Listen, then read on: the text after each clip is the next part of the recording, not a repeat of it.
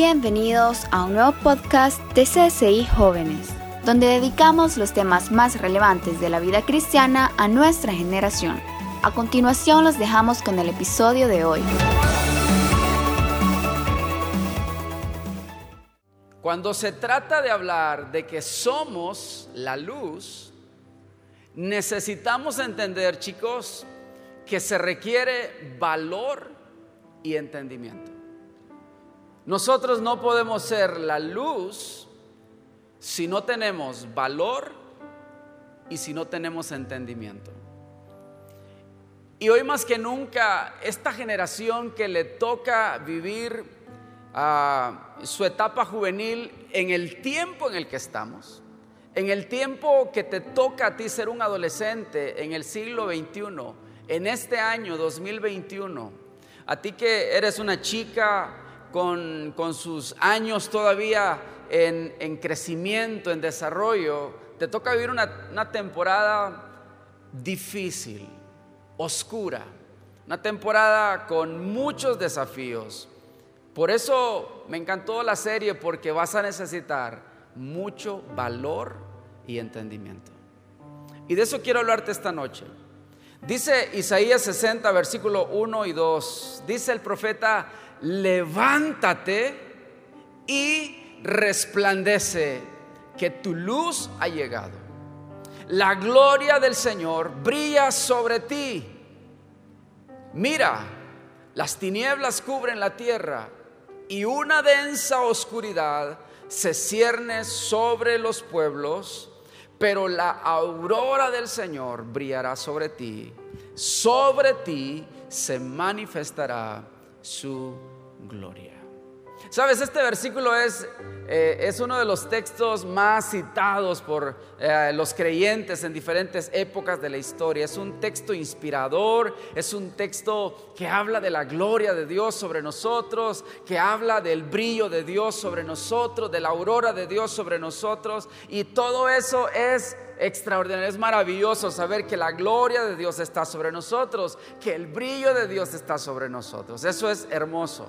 Ese es el respaldo de Dios sobre tu vida para cada hombre y mujer que le sirven y le aman a Él. Pero esta noche quiero hablarte de lo que implica en lo que está hablando el profeta Isaías. Y quiero comenzar mencionando dos cosas. Lo primero es esto, es que para ser luz se requiere valor. Digan conmigo, valor.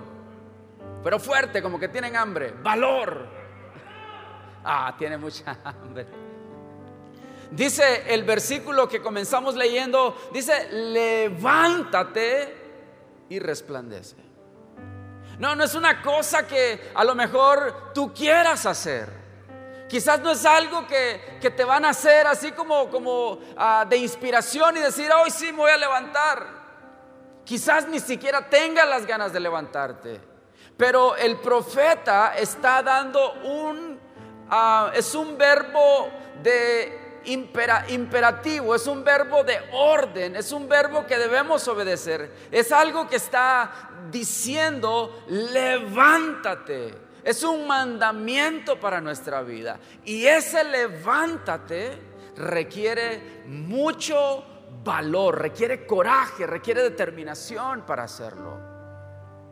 Y lo segundo que encuentro en este versículo es que para hacer luz se requiere entendimiento. Digan conmigo fuerte, entendimiento. Decirle al que está a tu lado, entendimiento. Para ser luz se requiere valor y se requiere entendimiento. Dice el profeta en el versículo 2, dice, mira. Cuando, cuando el profeta Isaías está hablando al pueblo, está diciendo, mira, las tinieblas cubren la tierra. Y, y cuando está diciendo, mira, es con, una, con un sentido de discernimiento es con un sentido de entendimiento de lo que está pasando y de lo que está por pasar. Mira, es una mirada con sabiduría. ¿Qué es lo que estás mirando? ¿Qué es lo que está puesto delante de tus ojos ahora mismo? ¿Qué es lo que estás observando en el mundo que te rodea? ¿Qué es lo que estás viendo en las noticias? ¿Qué es lo que estás viendo en diferentes asuntos ocurriendo ahora mismo? Dice, mira, ese es un llamado a ganar entendimiento. Saben, Dios nos llama entonces a brillar con valor y entendimiento con valor y entendimiento. Si hay una época de la historia que se requiere esto con más determinación, es ahora. Valor y entendimiento. Y quiero hablarles de esto en esta noche.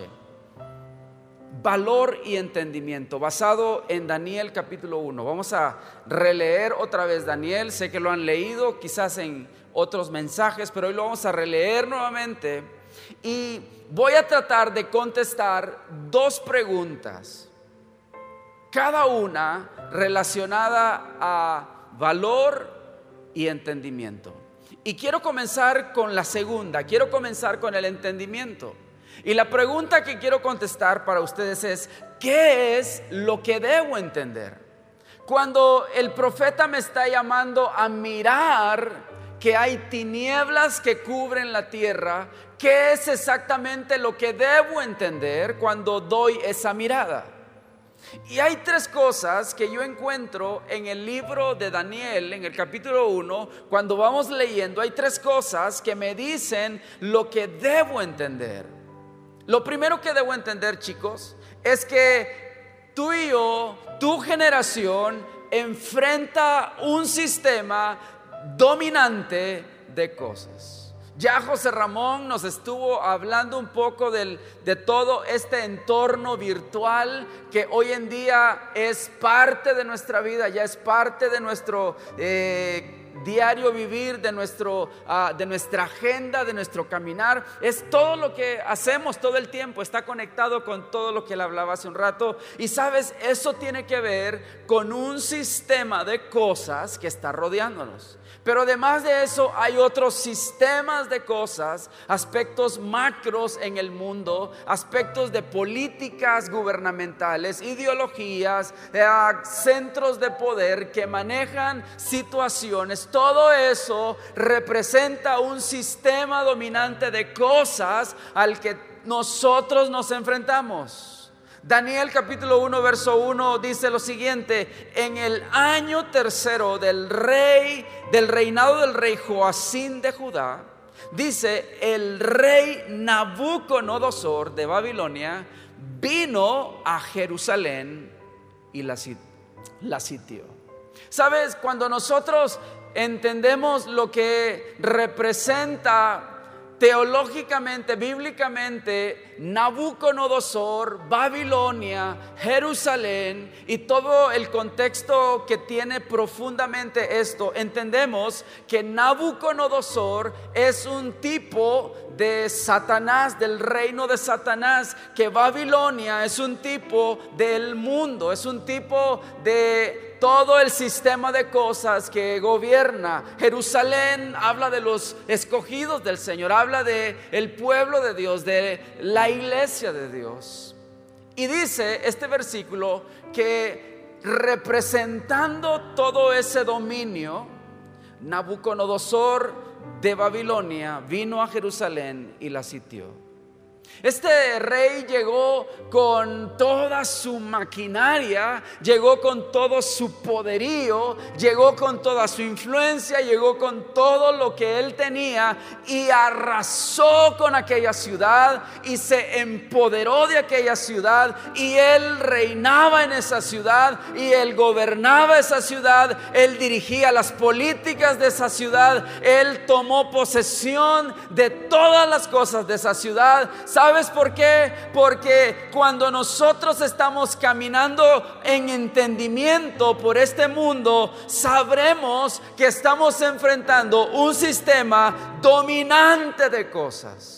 Este rey que representa el reinado de Satanás y todas sus estructuras, todas, sus artimañas, todas las cosas que evolucionan con él y constantemente. Y Babilonia, que es todo el sistema del mundo que está contaminado, un sistema perverso, un sistema que está lleno de desobediencia y que constantemente está eh, como afrentando a Dios con su vida, con sus decisiones, con sus formas de hacer las cosas. Todo ese sistema dominó a Jerusalén, sitió a Jerusalén.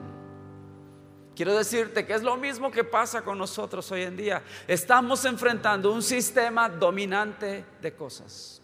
Y cada vez que tú sales a la calle, cada vez que tú ah, eh, te toca hacer algo, desplazarte, enfrentar alguna nueva etapa de tu vida, siempre estarás en, ese, en, ese, en esa tensión que existe de un sistema dominante de cosas en el mundo, tal como lo enfrentó en aquel momento la Jerusalén de Daniel 1.1.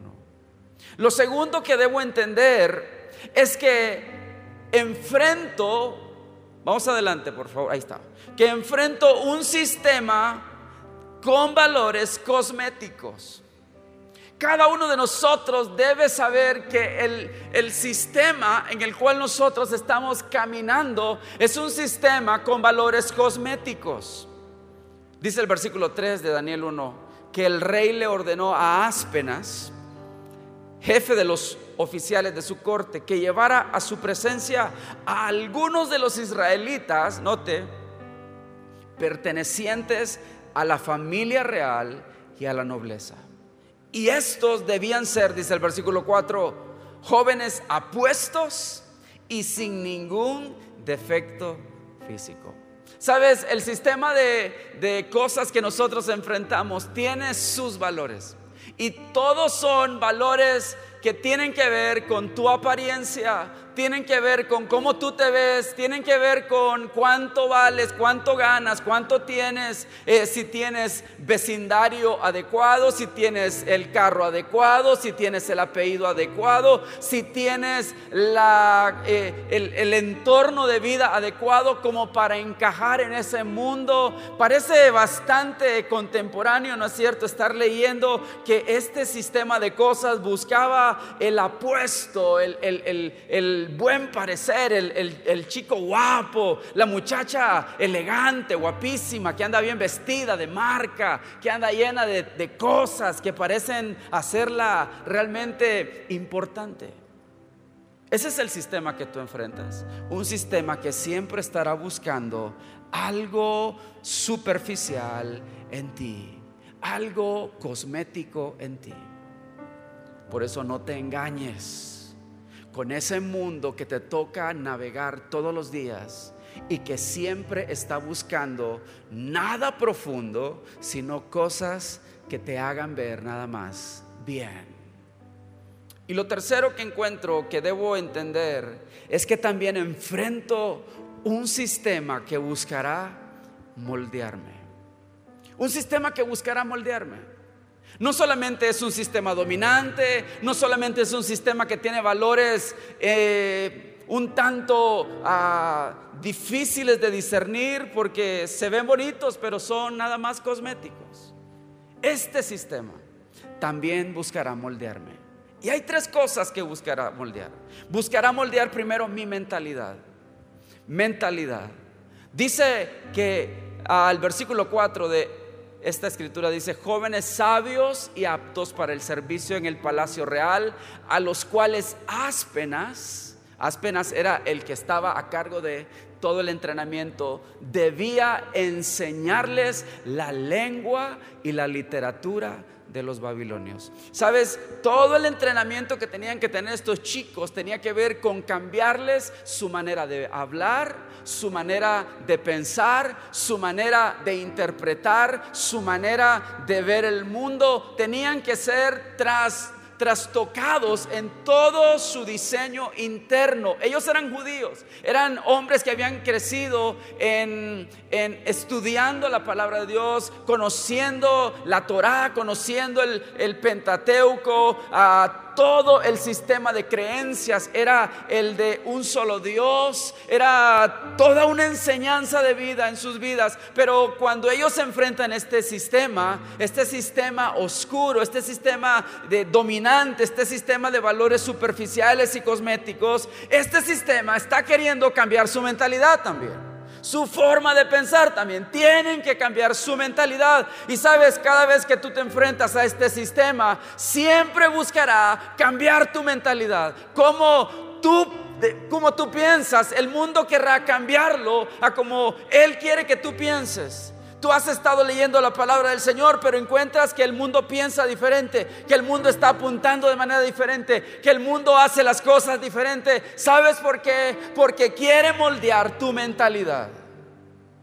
También lo segundo que esto busca moldear es mi estilo de vida. El mundo dominante, cosmético que tenemos a nuestro alrededor, busca moldear mi estilo de vida.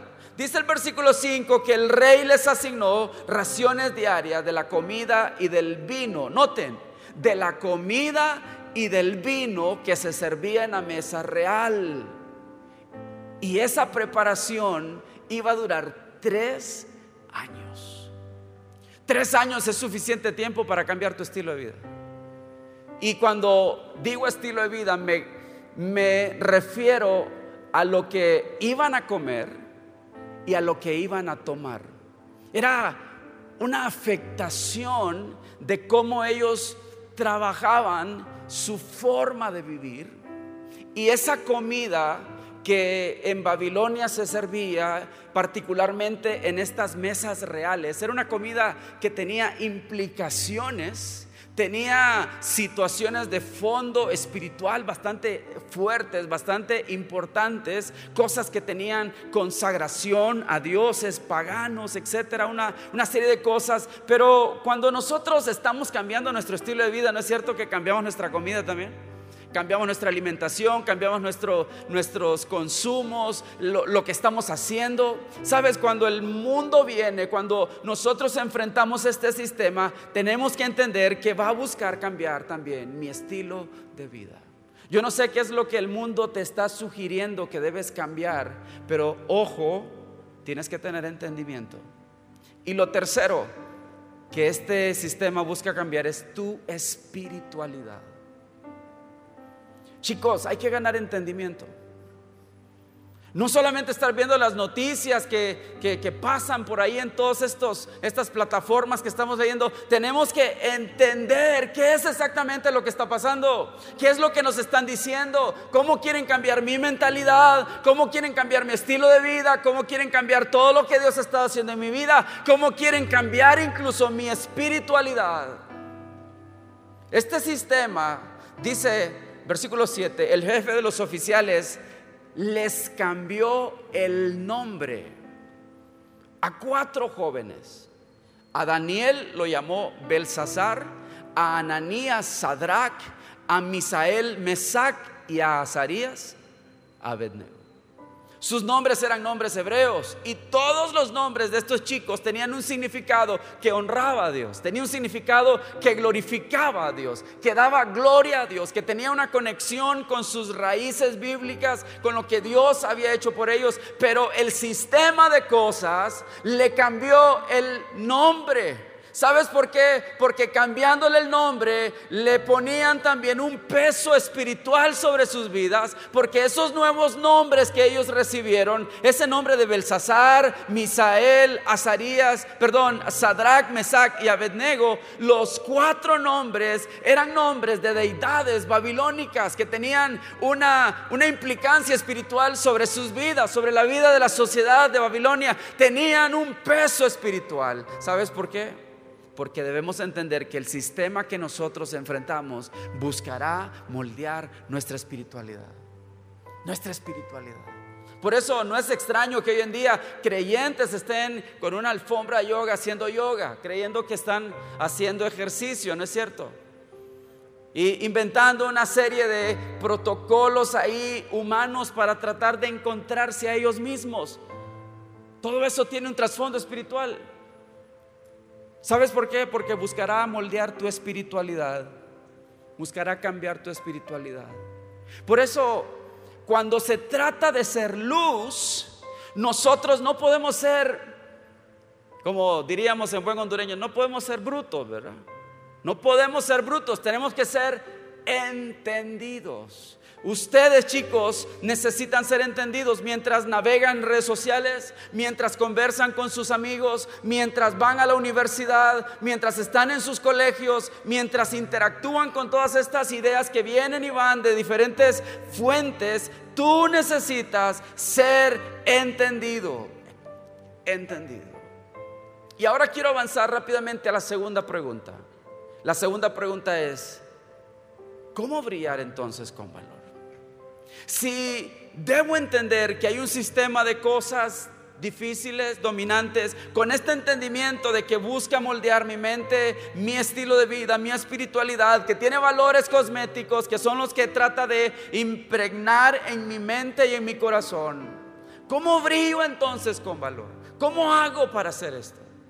Hay tres cosas que quiero mencionarte rápidamente. Lo primero, vuélvete impermeable.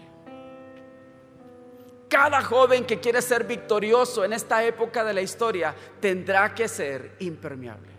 Tendrás que volverte impermeable. ¿Y qué es un impermeable? Un impermeable es el que te pones cuando está lloviendo y no pasa el agua porque andas con este, esta protección. Puede ser un capote, puede ser una sombrilla, puede ser un paraguas, una sudadera impermeable. Y cuando es impermeable, nada de eso puede hacer penetrar el agua. Te mantienes seco, te mantienes sin ninguna humedad en el interior de tu cuerpo. Por eso, cuando nosotros queremos brillar con valor, entendiendo todo lo que pasa, entendiendo todo este bombardeo, entendiendo todo este asedio, este sitio que te va a querer poner Nabucodonosor en tu vida a través de la Babilonia donde tú vives y caminas todos los días, vas a tener que volverte impermeable. Dice Daniel 1, versículo 8. Pero Daniel, después de todo esto que había pasado, pero Daniel se propuso, atención, no contaminarse, no contaminarse. El bombardeo estaba ahí, su mente iba a ser afectada, su corazón iba a ser afectado, su espiritual iba a ser bombardeada constantemente, su estilo de vida estaba tratando de ser socavado de alguna manera, pero dice que Daniel se propuso no contaminarse. Yo no sé en qué área de tu vida tú tendrás que volverte impermeable. Tendrás que poner un bloqueo a todo lo que está pasando. Tendrás que pedirle asistencia al Espíritu Santo para no contaminarte con la comida y el vino del rey. Así que le pidió al jefe de los oficiales que no lo obligara a contaminarse. Chicos, en algún momento te va a tocar pedirle a alguien, hey, Deja de proveerme este contenido, deja de estar llevándome a este lugar, deja de estar insistiendo con esta conducta, deja de estarme conectando con este tipo de ah, amistades o de círculos, deja de hacer eso, ¿sabes por qué? Porque no quiero contaminarme. Algunos de ustedes tendrán que tener mucho valor para hablar con determinación, con amigos, con personas, con cosas que van a venir a tu vida, para tratar de derribarte, para tratar de hacer algo en tu corazón, pero tendrás que volverte impermeable, diciéndole, no me quiero contaminar. Yo no sé cuál será esa área, no sé cuál será esa circunstancia, pero tendrás que hacerlo y tendrás que hacerlo con valor. Es la única forma que vas a brillar. Si no te vuelves impermeable, estarás como tapado. Tu luz estará como nublada, estará totalmente desenfocada, sin propósito, debajo del cajón, como dice Mateo capítulo 5. Lo segundo, ¿cómo brillar con valor?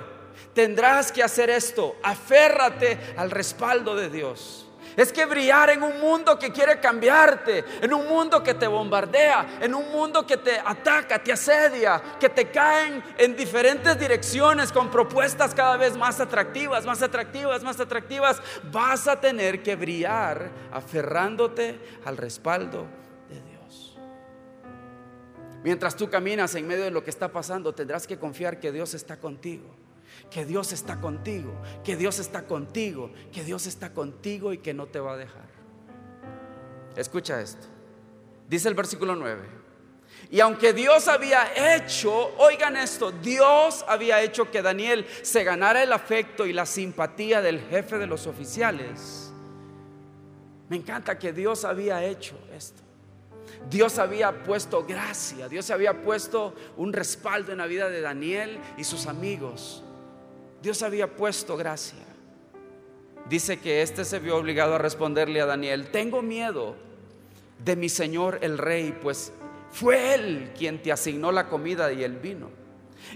Si el rey llega a verte más flaco y demacrado que los otros jóvenes de tu edad, por culpa tuya me cortará la cabeza.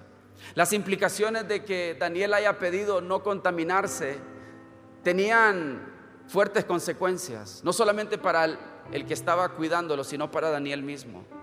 Dice, me va a cortar la cabeza. Y dice el jefe de los oficiales, dice el versículo 11, le ordenó a un guardia atender a Daniel, Ananías, Misael y Azarías. Y por su parte Daniel habló con ese guardia y le dijo, por favor, haz con tus siervos una prueba. ¿Sabes qué es esto? Esto es confiar en que Dios te va a respaldar. Confiar en que Dios te va a respaldar. Aquellos chicos sabían que la cabeza de ellos estaba en juego. Si se ponían a hacer todas estas cosas, si se ponían a lidiar con un sistema que parecía decirles, ustedes están equivocados, ustedes parecen tontos, ustedes son ridículos. Pero dice este versículo que ellos pidieron hacer una prueba. Danos de comer solo verduras, de beber solo agua. Pasado ese tiempo, dice, compara nuestro semblante con el de los jóvenes que se alimentaban con la comida real y procede de acuerdo con lo que veas en nosotros. El guardia aceptó la propuesta y lo sometió a una prueba de 10 días.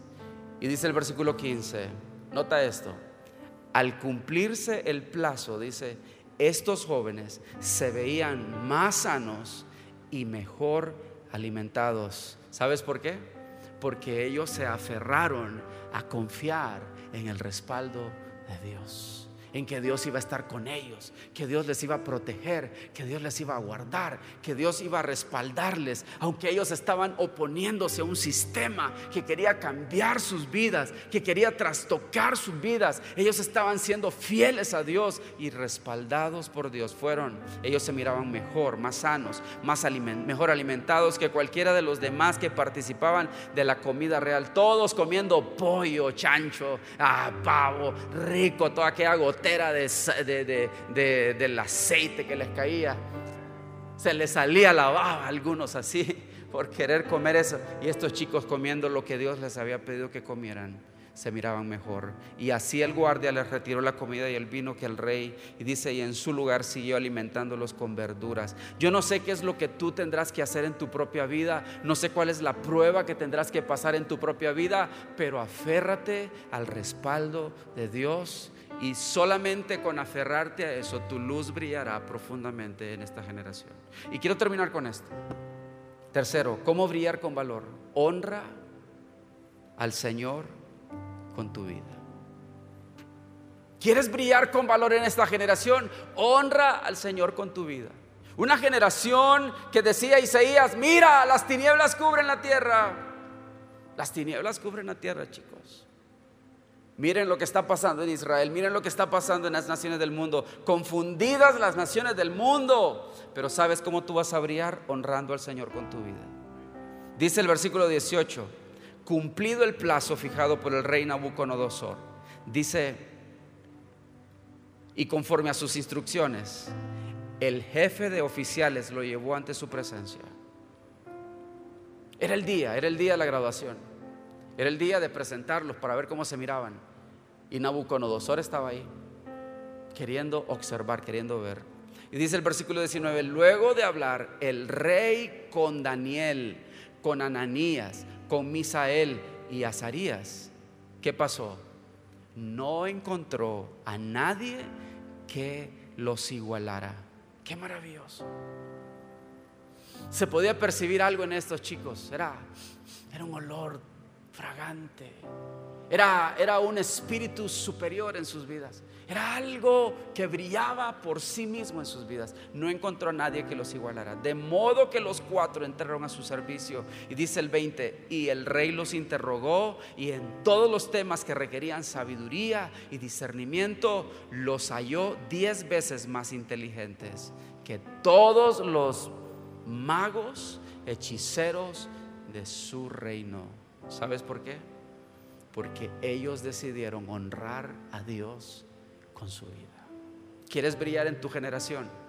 Honra a Dios con tu vida y deja que el Señor haga el resto. Lo que tú no puedes hacer, el Señor lo va a hacer. Póngase de pie, por favor. Póngase de pie. Levanten sus manos un momento.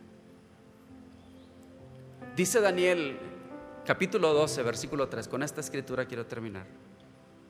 Dice, los entendidos, ¿qué va a pasar? brillarán como el resplandor del firmamento.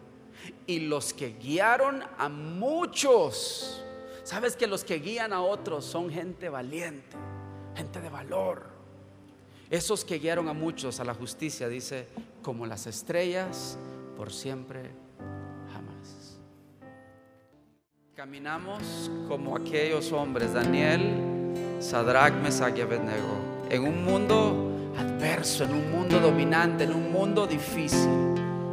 Señor, pero nos levantamos en tu nombre, porque sobre nosotros brilla tu gloria, porque sobre cada joven en este lugar, aquellos que nos ven en televisión, hay una aurora del Señor que brilla sobre ellos y sobre ellos se va a manifestar tu gloria, Señor. Que estos chicos se vuelvan impermeables, que estos chicos se aferren a ti como aquellos cuatro hombres, que te honren con su vida. Y Señor, sus vidas serán como lámparas, sus vidas serán como linternas, serán resplandecientes como el firmamento.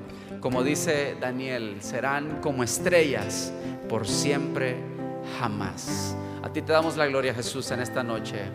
Amén y amén. Cuando pueden dar un aplauso al Señor con toda su vida.